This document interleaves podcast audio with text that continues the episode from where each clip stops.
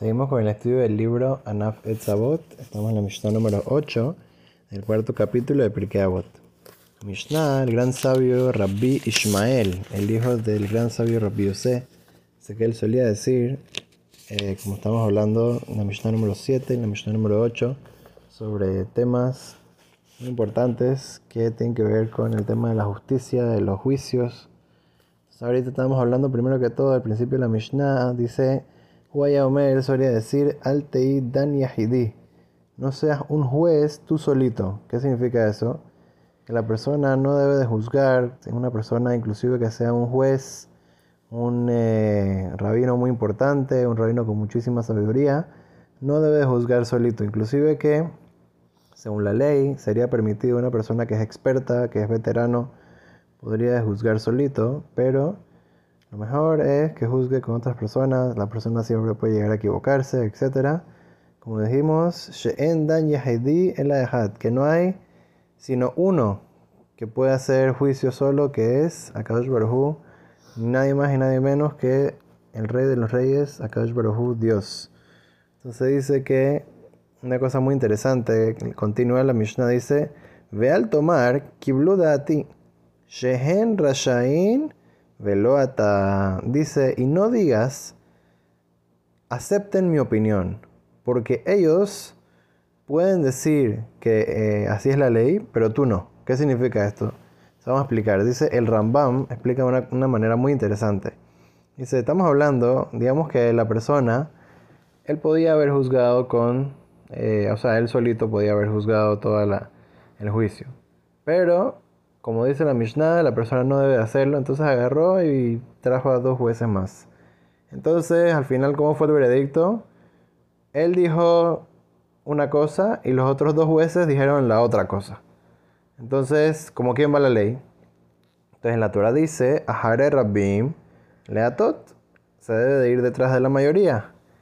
Pero él dice, no, yo soy un rabino más, más grande. Yo tengo más sabiduría. Y ni siquiera necesitaba estar con ustedes antes que, o sea, en verdad según la ley yo podía haber juzgado solito. Entonces ustedes me tienen que escuchar a mí. Entonces dice el Rambam, no es así, sino que tienes que ir detrás de la mayoría. Al ser que ya cuando te juntaste con dos personas, ya no es de que, bueno, ahorita vamos a separarnos. Ya una vez que uno se juntó, Así es, y tiene que aceptar la opinión de la mayoría, como dice en la Torah, Aharei Rabim Latot, tienes que ir detrás de la mayoría. Ahora es interesante que dentro de los Rishonim hay un poco de o sea, aclaración y diferentes opiniones sobre exactamente cómo funciona esto de que se tiene que ir detrás de la mayoría. A ver qué pasa si uno de los rabinos es mucho más grande que los demás.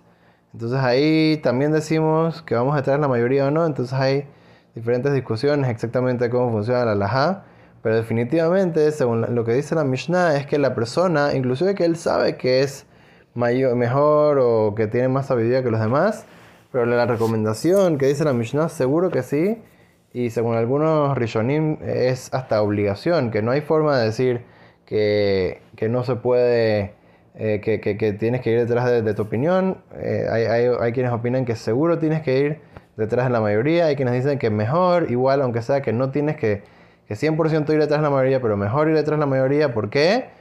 Porque así dice en la Torah y porque la persona tiene que trabajar su, su juicio con humildad. La persona no es decir, no, yo tengo la razón siempre, no, yo, yo soy eh, más inteligente, yo tengo más sabiduría. La persona va con humildad, ya tienes que ir de la mayoría, como dice en la Torah, y así se hace.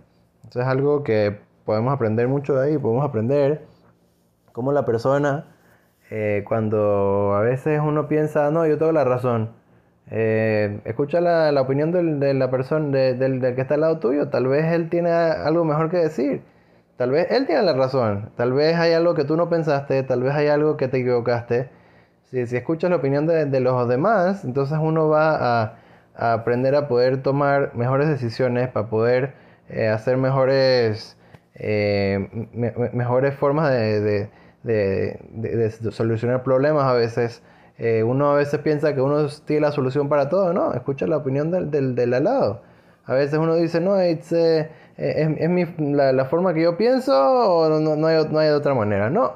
recuérdate que existen otras personas en diferentes puntos de vista Eh, hay diferentes cosas que la persona puede ser creativa, eh, eh, pensar, analizar la, la, situación. Entonces, por lo tanto, eso es algo, una lección que cada uno y uno de nosotros, inclusive que no eres un juez de un tribunal, puedes aplicar en tu vida, darte cuenta de que hay más opiniones y una persona debe estar abierto para poder escuchar a los demás y de esa manera en poder hacerte más sabio, como dice es de Ujaham, Alomen Mikoladam. ¿Quién es el sabio? El que aprende de los demás.